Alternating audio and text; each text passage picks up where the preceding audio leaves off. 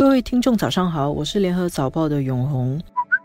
你好，我是华文媒体集团的李慧玲。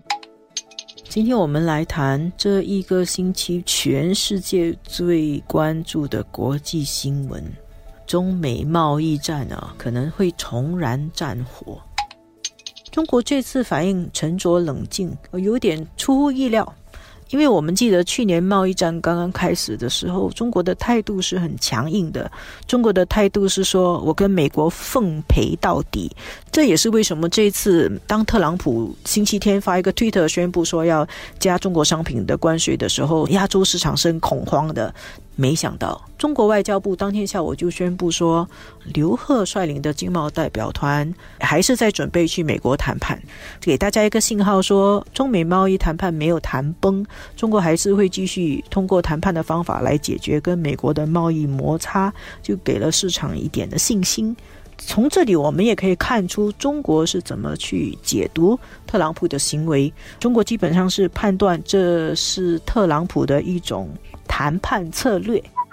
那大家首先会问的是，到底发生了什么事情？其实我们在看这两天，中国方面并没有很具体的解释，包括他的外交部的发言人也没有太过具体的去说，到底为什么突然间有这样的一个变化。其实我们现在看到似乎都是来自美国方面的消息啊，中美双方看起来都是希望要达致协议。如果我们看武侠片的话，来来回回双方的比武啊，已经打了十个回合。这些个月，其实一般的读者可能都已经记不清楚，中国的副总理负责谈判的这个刘鹤去美国已经去了多少次。那特朗普当然是希望最后能够达成协议，而且他并不只是希望，看起来呢，他要争取到最大的利益。这样对他来说才算赢，就是达致协议是什么样的协议对他来说是很重要的。那当然，这个跟他接下来他要争取这个连任等等，他需要打政治的算盘。所以，包括摆姿态，这个也是很重要。有些人觉得，呃，他就是一个商人，所以他这个时候来要求提高要价，这个确实是。但是他打的恐怕是政治方面的算盘。最重要的，我想我们需要很清楚的认识到，中美关系这一两年已经出现了一个根本性的转变。如果用流行小说里面会说的话，叫“回不到从前了”。美国的国务院规划主任 Karen Skinner，他在一个智库论坛上面讲话，他提到美国和中国现在的关系啊。他说：“这是很不同的文明和很不同的意识形态之间的争斗。”英文原文他是用 “fight” 这个字。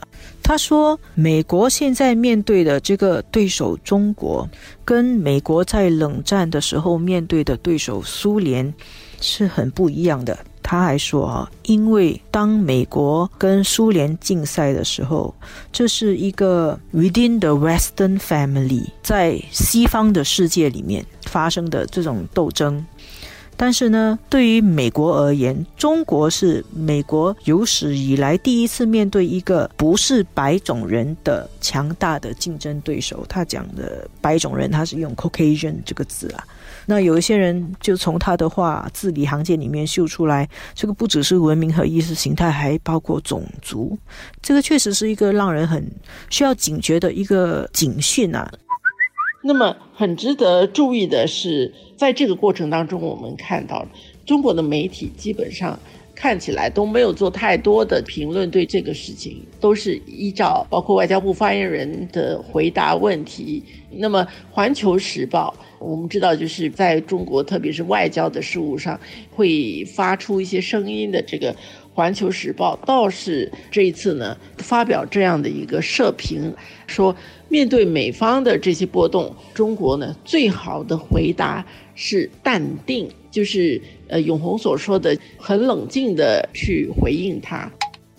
最后，我只想做一个小结论：借用其他的学者说的话，就是现在整个世界充满了不确定性。